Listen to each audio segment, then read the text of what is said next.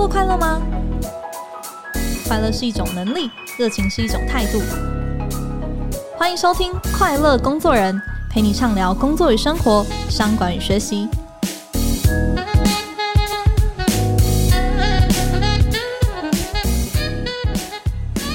大家好，我是 Cheers 快乐工作人的记者邵敏。今天节目开始之前呢，我要跟所有的听众朋友先分享一个好消息，那就是我们的频道改版喽。闯天下从二零二一年的十月开播以来啊，每个节目团队都非常努力的寻找好的题材啊，筹划精彩的节目啊。那接下来呢，闯天下会以五个重量级的节目为你加值五大的学习力。那包含我们快乐工作人会持续锻炼你的职场力，然后换日线关键字满血回归的国际力，服务一点绝补给你服务力。独立评论，从多元的观点培养你的包容力，还有我们的全新节目，请问 CEO 问出老板们的人生智慧，来开拓你的思维力。那我想要趁这个机会哦，也特别感谢我们 Cheers 快乐工作人的忠实听众朋友，真的很谢谢你的支持。但我也想要邀请你每天来锁定闯天下。让我们一起成为你的陪跑教练，一起打造全方位的学习肌肉。那记得要订阅我们，然后也很期待你的留言回馈哦。我们会继续的秉持初心来奋斗。好，那我们回到今天的主题哦，我们要来聊聊沟通。那沟通在职场上的重要性哦，我想不用多说，很多事情啊都不是是非对错的问题，而是切入的方式的问题，或是一种 kimochi 的问题哦。所以，不管是在管理团队啊，跟客户协商啊，还是化解冲突，有时候啊，一句不对的话，就让你错失了目标。那今天呢，我们再次邀请到一位天下学习的好朋友。他是光语言管理顾问公司的创办人陈淑芬 Midi。那 Midi 今年二月啊，其实已经来过我们的节目哦，分享他呃过去担任百事食品的台湾总经理啊，Nike Kids 大中华区总经理和 Dyson 中国电商副总裁的一些管理经验哦。而且啊，这些都是他不到五十岁就达成的里程碑。那我印象很深刻哦，Midi 有提到沟通其实是很多主管哦，他观察到跨不去的一个点。所以呢，今天我们又把 Midi 请回来哦，要进一步来开箱他的沟通心法。我们再次欢迎 Midi。各位学员，大家好，很高兴又能够再来跟大家啊有一个对谈。诶，欢迎欢迎，Midi 今天人是在上海跟我们连线，对不对？是的，但我的热情不减。希望希望我们今天那个线上的沟通都可以很顺畅哦。今天我们要聊这个话题啊，我想要先问问 Midi 哦，因为您、呃、上次有聊到，其实从二十六岁就开始当主管了，一路以来应该也是就是识人无数。那我想问啊，如果沟通啊是成为一个主管很重要的能力，你通常会从哪些方式或者是哪些现象去来判断？诶。这个人的沟通力，他到达了什么样子的程度？这是个很好的问题哦。就是如果你发现，哎，当有什么重要的事情需要去跟老板沟通，这个事情特别难讲，大家就会想到要找这个人去帮忙去说。嗯、那什么事情到这个人的手手里面，然后由他来沟通，就特别的顺利。那他可能就是一个很会沟通的人。嗯、那么相反的。如果呢，啊、呃，某一个经理啊，这个事情到他的手里来沟通，然后呢，你会发现其他部门就完全没有理解他的意思，常常有很多的误解哦。一个事情呢，要重复的讲好几遍，然后其他的部门都没跟上，也不想跟他来合作。嗯、那要去争取资源也争取不到，好像老板都把资源给了别的部门，嗯，那下属好像也不太敢去跟他开诚布公的去聊什么事情。甚至呃，很多同仁想要离职哦，那你就会知道这个经理他可能在沟通上是出现了问题了。嗯，所以其实还蛮容易从团队的氛围的观察，或者说，哎，平常好像都是推谁出去瞧事情，还蛮容易看得出来一个人沟通能力的好坏，对不对？对的，对的，其实。其实我觉得在职场里面，你一定知道，而且非常的明显。嗯，那如果说我自己现在想要来帮我自己来见证一下，说，哎，我自己是不是一个会沟通的人？我可能，嗯、呃，可以从哪些面上来检视一下我自己现在的状态呢？我觉得你可以问你自己哦，你是不是能够听到别人想说，说出别人想听？那什么叫做能够听到别人想说？这是一种能力，就是，哎。对方想要表达的，你就是能够听懂。那我我觉得我今天可以跟大家分享这个三心二意，来知道你是不是能够听到别人想说。那是哪三心呢？第一个，你是不是一个很有耐心的人？你愿意去聆听别人想要说的话。第二个心是，你是不是真的关心？你是不是真的很在乎他？愿意从对方的角度来做个换位思考，去理解他。第三个是你有没有这个好奇心哦，想要对呃对方有更多的这个理解。那恶意是什么呢？第一个是哎，你超会问问题的，让对方觉得你好有意思哦。你问的问题都很激起，我很想要回答。那你可能会问他说：“哎，你最近好不好啊？你最近有什么让你很骄傲的小成功？”哇，那，对方就会觉得哇，你问我这问题，我就好想要回答你哦，所以你就更能够容易的听到别人想说，你最近有没有什么让你烦恼的事情？有没有什么我可以帮到你哦？让对方觉得跟你讲话很有意思。第二个意呢是意义，你能够去听到有意义的点，对方真的想要表达的事情到底是什么？其实有时候有个同事来找你啊，哈拉两句聊两句，但是你要能够听懂。原来他来找你是因为啊，他跟老板昨天聊得不是很愉快，他找你取暖，嗯、他想要你能够安慰安慰他，或者是他有什么事情不顺利，他希望你能够提供给他一些意见哦。所以这个三心二意能够帮助你去说出别人想听。那怎么样能够听到别人想说呢？当你有能力让别人说出说出他别人想听的话，你就自然能够听到别人想说，知道对方的重点。嗯，所以因为沟通是双向的嘛，所以你同时要听得到，你也要说得出。对的，对的。嗯，你能够听到别人想表达的，你就能够说出别人想要听的话。OK，所以这个三心二意其实很好记哦，就是有耐心的聆听，然后关心对方，有好奇心，然后二意是诶，对方觉得有意思，然后你也听得到有意义的点。我觉得这个是一个还蛮好的口诀。嗯，我常常看到一些啊、呃、管理者跟他们的员工。好像花了好多时间在对谈，比如说一个绩效面谈好了，呃，双方就是讲了一个多小时。其实主管是想要表达他对他这个员工表现并不这么的满意，但是员工呢觉得我做得非常好。但是一个多小时的谈话之后，双方都很沮丧，没有达到目标。那我觉得双方是没有那个同理心去理解对方到底想要表达的是什么意思哦。那如果能够站在对方的角度去理解对方，你就能够产生一个真正的连接，好，就 connect 了。所以我在职场上二十多年的管理职，我真心的觉得哦，这个同理心 （empathy） 是在沟通上一个非常非常重要的一个成功的关键。OK。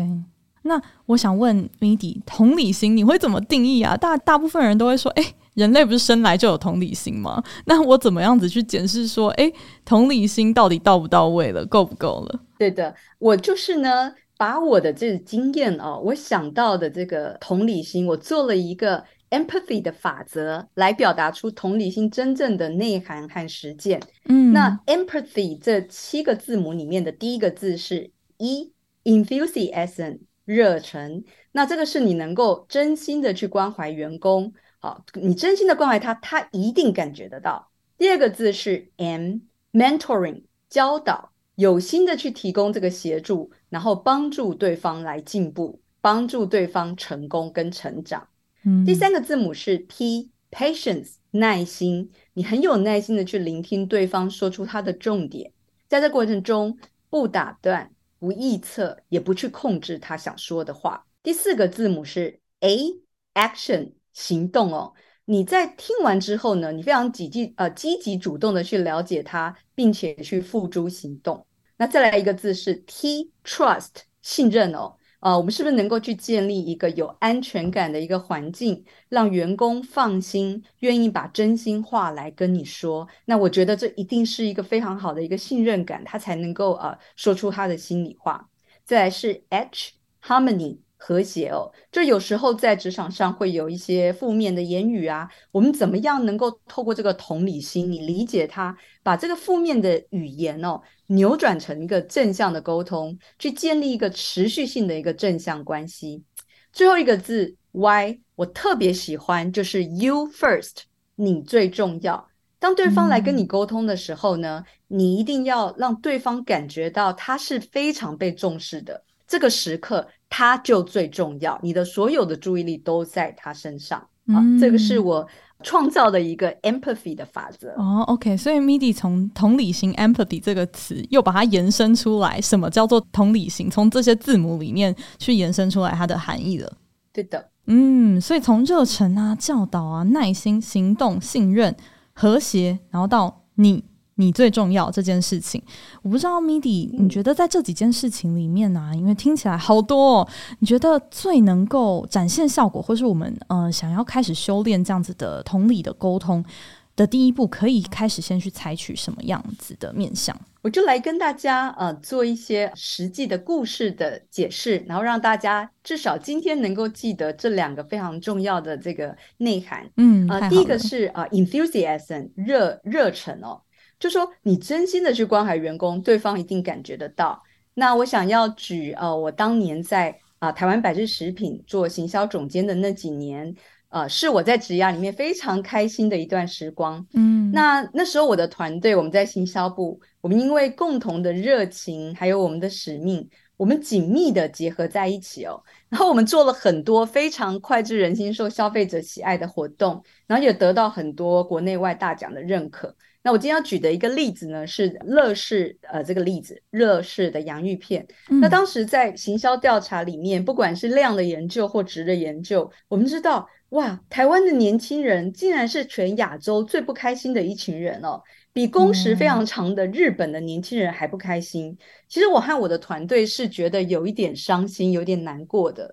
那我们就在思考说，嗯，透过品牌的力量哦，我们既然叫做乐事。我们怎么样把这个小小简单的快乐带给台湾的年轻人呢？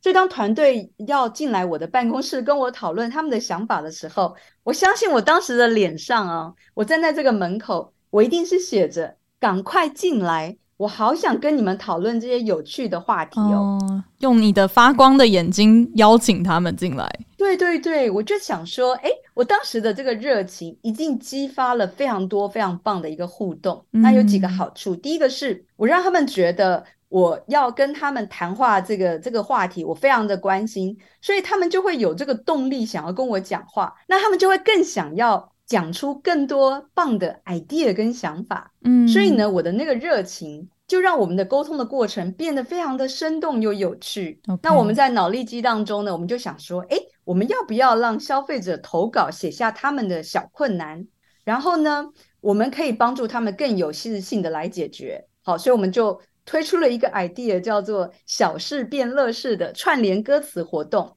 哇！结果没想到，全台湾有八万多个消费者就回想，然后来投出他们的这些词曲的创作。嗯。那这个东西呢，也可以产生一个很好的一个共鸣，就是说，对方觉得你是明白他的，你是跟他在同一个频道上，我们能够有共鸣。那即使他不是在你的麾下。好像直接汇报给你，你是他的老板。我们当时跟一些外在的组织啊，包括广告公司、公关公司、活动公司，我们在讨论这些活动的时候，他能够感受到我和我的团队的这个热忱，所以呢，我们就非常非常的能够产生共鸣，然后大家在一起去激荡出很棒的火花，把整个活动能够啊、呈现到一个最好。嗯，这个感觉我自己也很有共鸣，因为其实我真的可以感受得到，当我的老板在讲一件事情，诶，他用的那个方式是一种，诶，我们跳脱一下例行公事，然后一起来做一件很有意义的事情。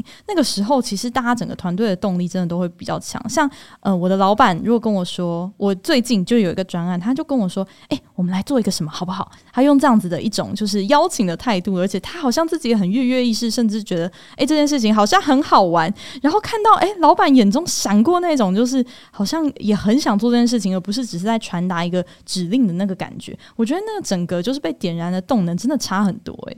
是的，是的，所以啊，我就觉得这个好重要，所以我就很想要跟大家来分享。嗯，那另外我也想要举一个我自己发生的一个负面的。例子哦，那么这个就不断的去提醒我自己，呃，未来在做主管的时候一定要做得更好。那我要带出的是 empathy 里面的最后一个字母的这个 Y，就是 you，you first，你最重要，嗯，你要让对方感觉到被重视，在这个时刻他是最重要的。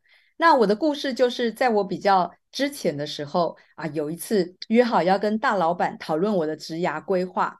哇！我在进入这个他的会议室之前呢，我已经准备了好多天。我要告诉他我多么的热爱我的工作，我对这家公司有多么高的这个忠诚度跟向心力。我好想要在这家公司好好的表现我自己，去追求我的职涯发展。嗯。那么我进到了那个老板的办公室里面啊，从头到尾，老板都在电脑前面去忙他的工作，连头都没有抬起来看我一眼。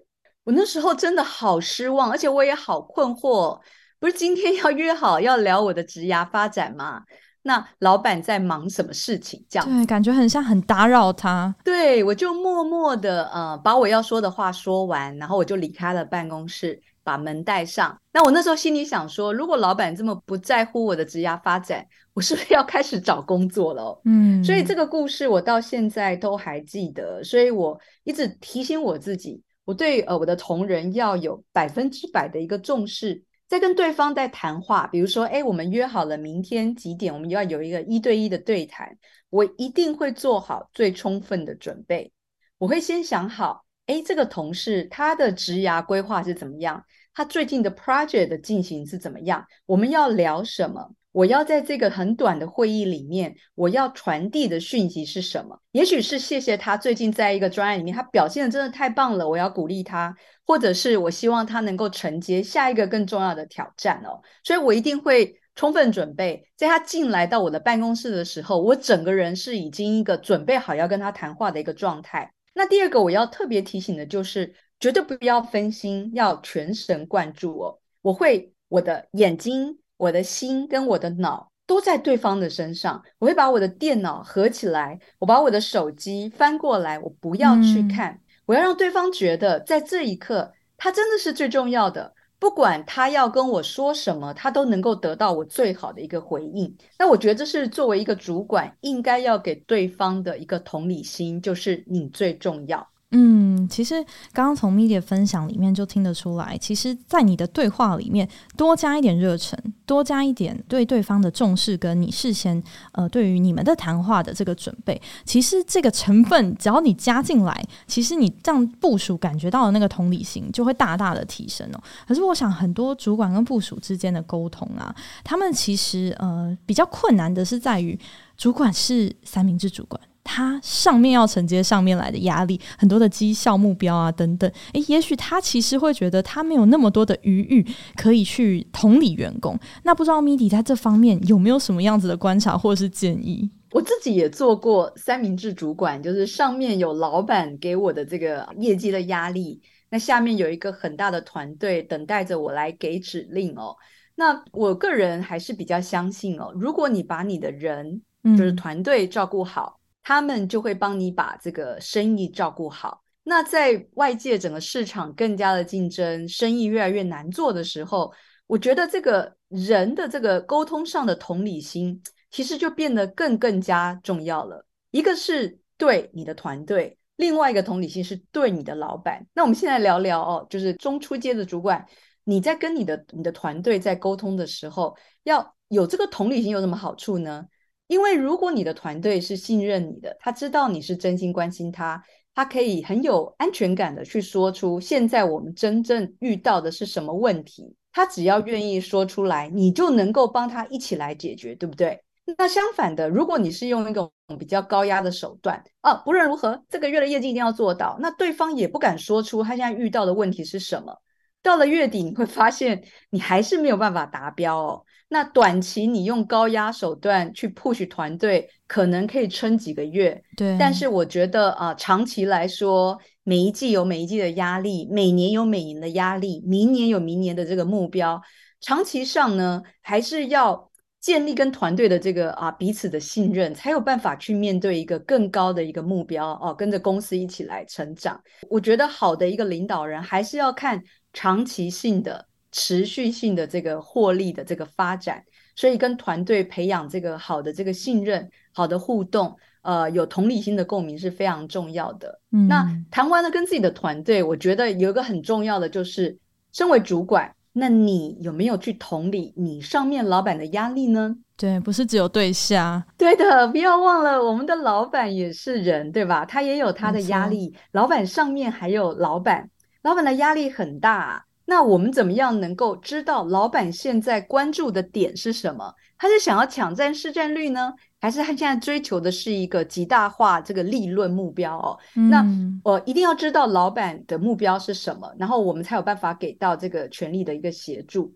那把老板的目标了解了，你就可以再下达到你的团队，帮助团队知道说目前公司所遇到的挑战是什么，我们要帮老板来一起达到。那如果你跟你的团队的这个信任基础很大，我们一起去帮老板达标，我觉得团队是可以有这样的一个革命情感哦，大家在同一艘船上去努力。那即使这个目标压力很大，不是百分之百达成，可是因为整个团队愿意去支持。你朝八十 percent 达成去迈进，再往前 push 到九十 percent 去迈进，奋力不懈哦，直到这个月的最后一天、最后一秒收单，你一定还是能够去呃朝这个目标去迈进。嗯，那我自己的经验就是，像在疫情期间，市场是非常的艰难的，对，呃，很多的事情都很不确定嘛。我们有国际上有战争、原物料的这个价格的啊、呃、这个高涨。科技的进步跟发展，未来充满了不确定性。我觉得在这个时候啊，领导人特别特别要有这个人情味，要有这种啊同理心来做好的沟通。那么人心虽然惶恐不安、焦虑紧张，可是你能够帮助大家，把大家紧紧的抓住哦，透过这个同理心。抓住你的团队，跟老板好好的沟通，帮助大家能够度过这个啊比较高压的一个时刻。嗯，我觉得 Mindy 这个提醒很重要。很多人没有注意到自己沟通是需要学习，甚至需要投资时间的，因为他真的是会花不少的功夫。但是要跑这个在职涯上面，或者说市场上面长期的马拉松，你对上对下真的都需要学会。呃，Mindy 一开始提醒的，听人想说，说人想听哦。那我们在下半场，我们预备了几个。很常见的一些实战的难题，要来请 MIDI 来谈谈，要怎么样有智慧来应对。我们休息一下，马上回来。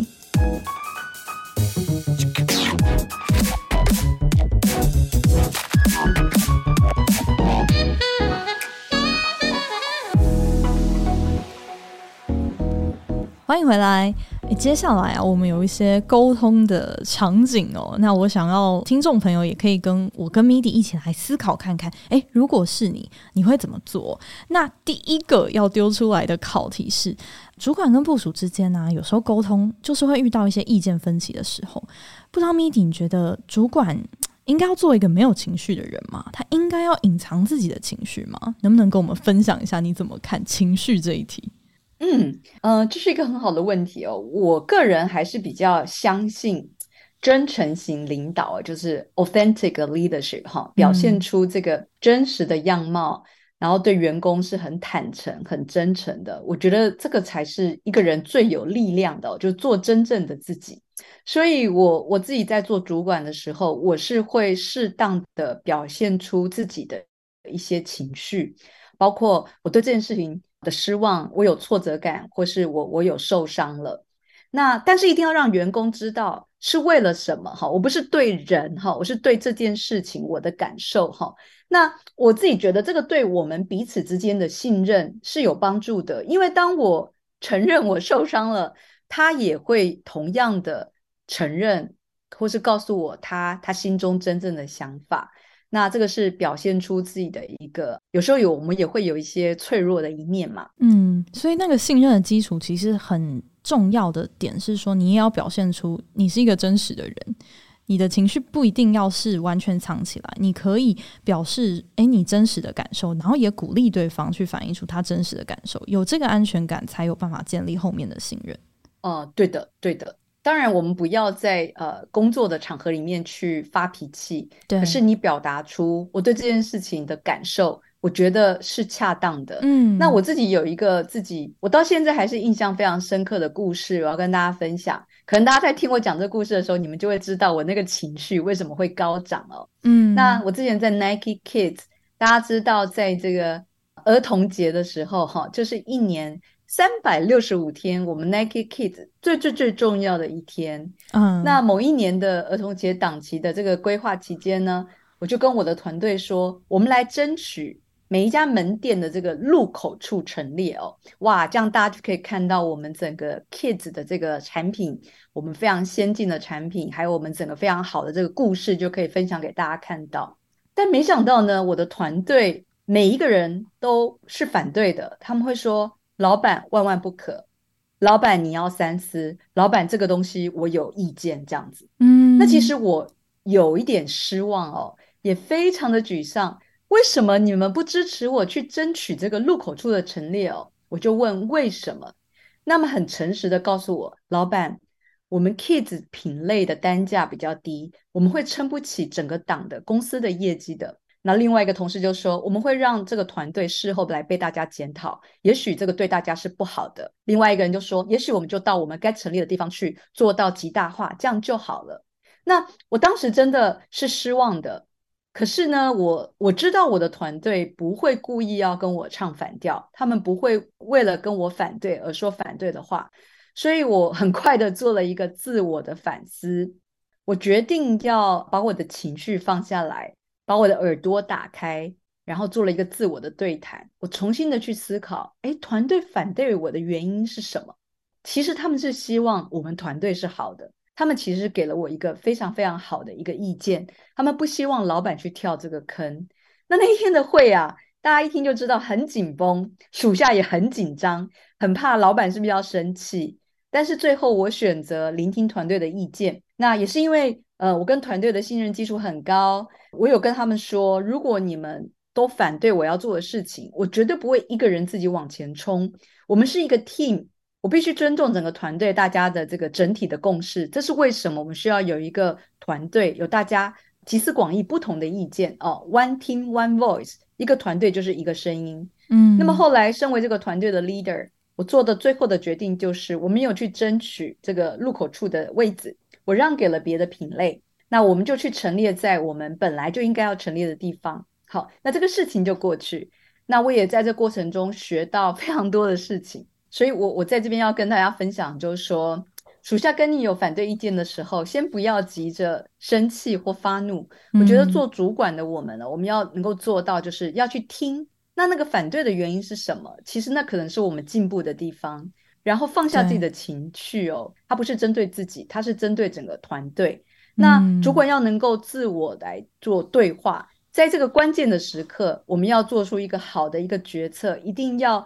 冷静下来，就事论事，非常理性的来啊思考跟分析，然后做出一个对整个团队是一个最好的一个决策。嗯，听起来这个过程中不只是跟外部沟通，你其实也要有自我的沟通。诶，那我想问第二个这个管理的场景哦，也是绝对是所有呃人成为主管之后一定会面对到一个沟通的难题，也就是。嗯，跟团队来设定未来目标的时候，因为其实有时候我们，嗯、呃，身为主管，一定都会有一些业绩的目标嘛。那这个目标呢，我们想要达标，它常常标准是很高的，但是同时我们也会知道，诶，这可能会让部署是有点难以承受，甚至说，诶，很怕跟他们讲完这个目标，他们会很消极，可能啊、呃，年初就已经准备好年终要写这个检讨报告。那在定目标跟谈目标这个。过程当中，Midi 有没有什么样子的建议？嗯，哦，这个目标设定实在是太重要了，嗯，因为它跟员工的升迁能不能拿到奖金有直接的关系哦，所以双方的这个共识是一个非常大的一个关键。那我做总经理非常多年了，我我想要跟大家分享一些几个设定的一些方法。第一个是一定要确保策略的这个一致性哦，就是说。今年的年度目标，它跟我们公司未来的长期的愿景是不是一致的？那这个呃开诚布公呢，会有助于团队来理解哦，公司的策略方向跟目标应该是上下一心。我确保我的目标会达到，我老板的目标会达到，所以员工呢，他也知道这些事情，这些重要的呃策略都在我的目标上。当他觉得说，老板这个目标好难哦，可是他会发现。Midi 也放了这个目标在他的这个年度目标上面哦，嗯，那就是我们要一起去达到。OK，那我们不要把日常的一些我们本来每个月就要做的事情，那些日常的 routine 就不要写了，但是我们要去写今年最最最重要的三件大事，一定要完成的大的事情是什么？它常常是一个新的策略，嗯，或者是一个新的商品的上市哦，这个比较是比较重要的这个年度的目标。所以这是第一个方法。那么第二个方法呢，是要确保每一个员工他在写这个目标的时候，他是有一个高承诺的哦。那我们可以让员工自己来写，当他看到了老板的目标之后，那么他在他的这个职务上。他要怎么样的去许下这个承诺，然后来帮助呃老板这个团队公司来达标哦。所以我们要给呃我们的团队每一个人足够的时间去思考，他要怎么样去写他的目标，这个目标能够真正的帮助公司达标。只要是他自己写下来的，他想过了，他评估过了，他把这个优先顺序都想过了，他就会对这件事情负起责任。嗯，那么第三个方法呢，我觉得是要很精准。每一个个人的责任，我的任务是什么？那么第四个方法就是说，呃，我们还是以一种比较正面的激励式的方法来驱动他的成就动机哦。所以每一个员工他会有一个很清晰的这个职涯发展的计划，针对这个员工的培训计划，尤其是未来我们这个小部门或者大部门的这个呃领导人的这个接班人，那他的年度目标除了有生意之外，也会有团队。也会有磨练这个人的这个能力的计划，包括呃，我们要能够提升他的领导力啊，所以我们就让他有主导公司的最重要的策略专案。好，那如果需要能够呃提升他的沟通能力，我们也会在他的这个目标上去写上哦，我们要让他做跨部门的专案，让他来磨练自己在沟通方面的这个能力。所以以上是这四个方法，我想要跟大家分享的。嗯，听起来其实作为主管在谈目标这件事情，除了沟通为什么，然后让员工决定怎么做，然后你也要持续的提供帮助，提供你的资源哦。那整个过程当中，其实要怎么做这件事情，它也是要持续动态的来不断的沟通调整的。那第三个这个呃情境啊，想要来问 Midi 的是，组织啊一定会遇到有变革的时候，尤其是这两年这个疫情，其实让非常非常多的公司其实持续都还在转型当中。那公司的一些政策啊，可能就会影响到某些人他的工作，然后甚至是他的权益，甚至是诶可能需要请他走路。那身为主管这件事情，公司的政策的变革，你怎么跟部署来沟通啊？哇，这个我们在这两三年看到非常多，就是外在的这个疫情的挑战啊，还有内在组织这个盈利上的这些问题哦，就会有面临到要做组织重整或者是缩编，呃，有时候营运不佳，就是必须不得不要来裁员。那裁员是一个非常严肃的议题哦，因为我们的员工会因为裁员而失去他的工作。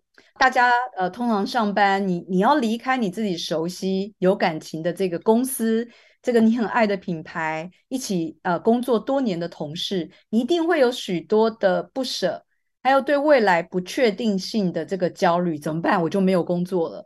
所以这个沟通它本身就是一件非常非常困难的。嗯，我觉得我们要能够做到，就是我们怎么样把这个伤害哈降到最低，好降到最低。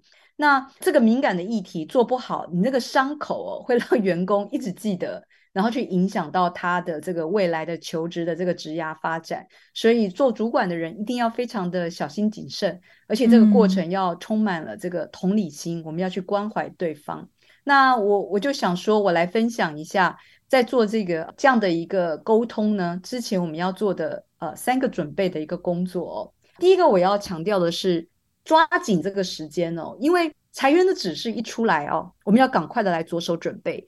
因为通常让大家最焦虑不安的事情就是，哇，我听到了一个风声，嗯，好像我们公司要裁员十 percent 呢，二十 percent 等等等。你想想看，如果在办公室有这样的一个风声，还有人有办法专心工作吗？所以这个听到消息跟正式沟通的时间越短越好。第二个准备工作就是说。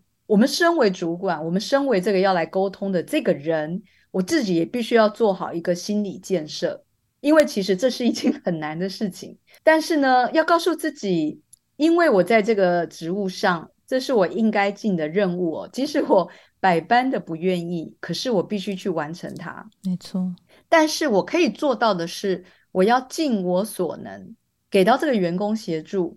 我要让他的伤害能够降到最低，并且我会去思考，我怎么样去祝福他，怎么样让他到下一个工作的这个啊职场上，他能够有好的发挥跟一个好的成长，这样子。那第三个准备是，这不是一件容易的事情，所以一定要做好充分的准备跟练习哦。那有一些啊小小的提醒，就是我们在做这个安排上，最好是约一个对方方便的时间，跟一个让双方都觉得安全舒服的地点。比如说，这个时间我们可以约在周五的下午。那么谈完后，他的心情一定是非常的激动的。呃，我们可以让他就回家休息，去调整一下他的心情。嗯，那么呃，所有需要的这些准备的文件啊，还有对方员工会问的问题，我们要跟呃 HR 的同事哦，请大家帮忙，就把这些文件都准备好。嗯、那再来呢，就是说，如果对方是一个你常年在一起工作的好同事，甚至是你自己 interview 进来的人哦，我们这个情感的连接非常的深，做这件事情真的非常的难。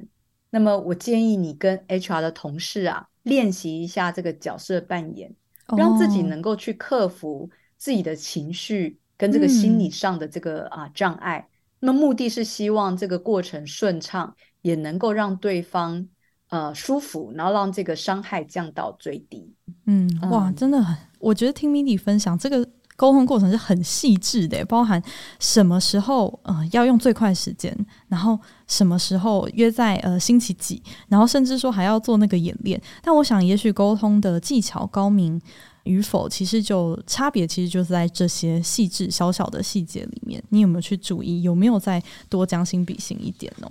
那我想要问，除了裁员之外啊，其实另外一个在沟通上面。可能也会很需要主管也要来练习的是，在公布升迁名单的时候，因为一定会有几家欢乐几家愁。那这个时候要怎么样子让呃其他的员工哦，没有被升迁的员工对这个决定是服气的？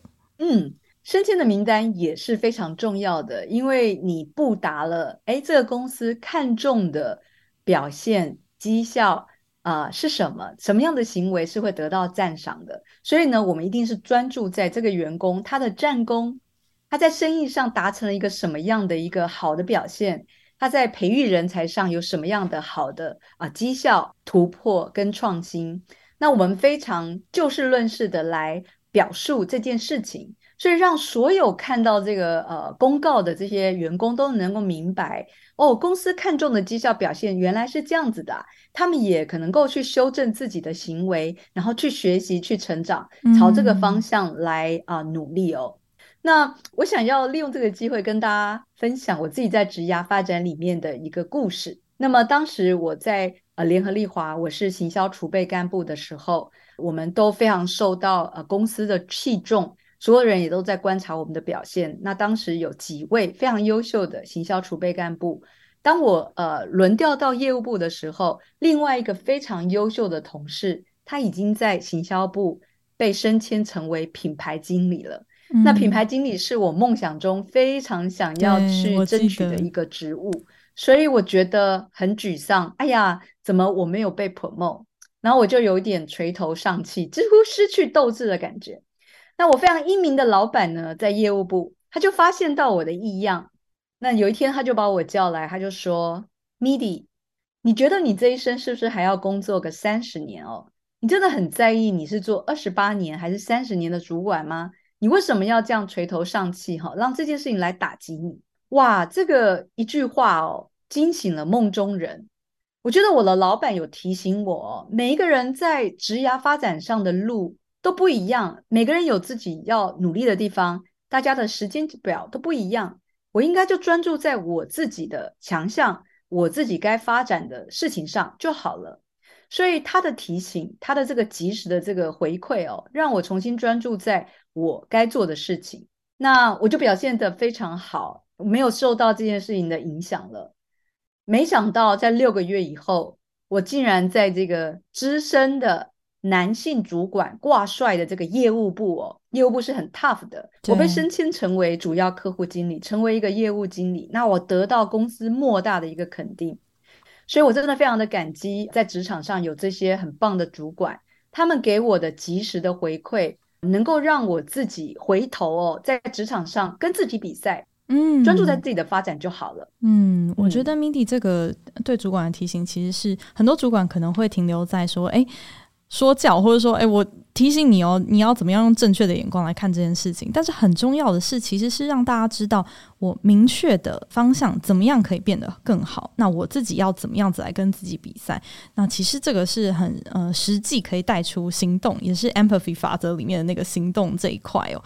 那最后最后我要问谜底一件事情，绝对是我们日常生活中常常会发生的事情，就是因为一些不可抗力的因素，所以专案必须要砍掉重来。这时候可能我已经把八成的东西都做完了，那我身为主管，我要跟下面的员工说啊，你做的那八成，嗯，可能现在我们要从头开始，这一定会常常让员工很气馁。你通常都是怎么样激励团队，在这一种状态之下，还可以继续拿出这种拼战的动力？哇，这就是一个非常好的问题耶！我真的在最近就遇到过这样的一个经验哦。我觉得我可以，如果用一句话来描述的话，就是我觉得要让团队。勿忘初心。那我讲一下这个故事背景哦，就是我在 Nike Kids 嘛，所以呢，在准备这个儿童节的 campaign 的时候呢，我跟我的团队，还有跨部门的相关的团队、外部的这个广告创意公司，我们已经努力了非常久，为即将而来这个儿童节的 campaign 啊，做了非常非常多的这个功课，大概有四个月的一个努力。那我们呃做了非常棒的市场的调查，我们深入的去了解父母的这个 insights，儿童的一些行为，所以我们有一个非常棒的 campaign 要推出。但当时呢，在上海，所以呢，呃，所有的活动都要喊停。嗯。那么所有的专案的成员都非常的沮丧，因为我们已经投入了四个月的这个努力，我们不但伤心沮丧，而且非常的痛苦。但是我知道，我在这样的一个关键时刻，我必须要做好自我的反思，然后去想我可以怎么样的去激励我的团队。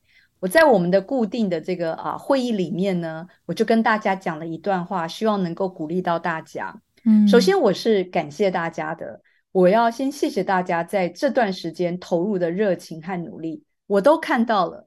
每个人都看到了，而且我非常享受呃每一天每一周跟大家工作的这段时光，我觉得我学到非常多。那第二个是我给了一个非常强的一个肯定，我相信我们做了一个我们深感骄傲的一个 campaign，它不会不见的，它只是现在没有办法马上上市，可是我们永远都可以在对的时间，在对的地方来推出这个活动，大家的功劳。是会被看见的，这个大家都不用担心。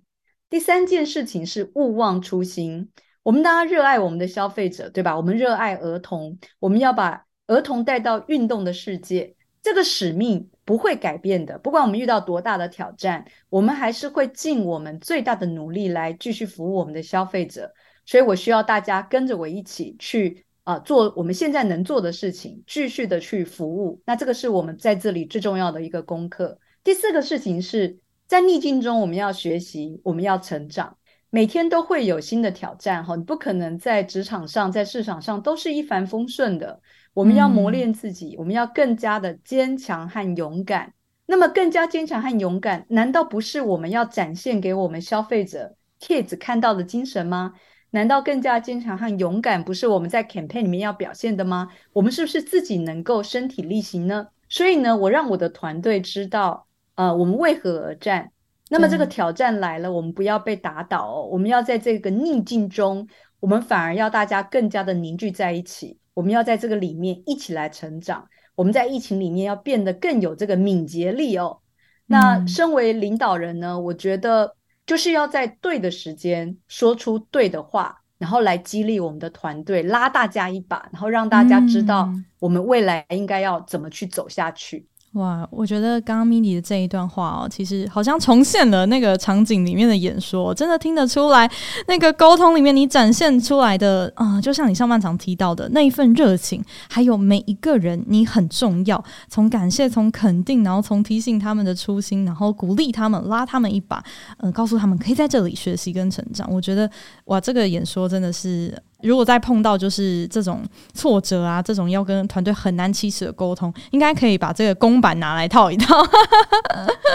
这是真实的故事，嗯、对，是是是，对的，嗯、对，不容易，真的很不容易，对的，没错没错，嗯、很感谢 Midi 哦，今天下半场这个从情绪啊、设目标啊、裁员升迁，然后到面对挫败哦，其实，嗯，我想今天谈了很多是除了一对一的沟通啊，团队内的沟通，那我们其实在日常中啊，还有一些是跨部门可能互踢皮球的状态啊，然后你向上跟老板来要资源的沟通啊，那其实 Midi 也把你的这个精华心法也都在天下学习的课程中有跟我们的听众更多的分享。那我想更多想要学习的朋友也很欢迎你们来点击我们资讯栏的连接。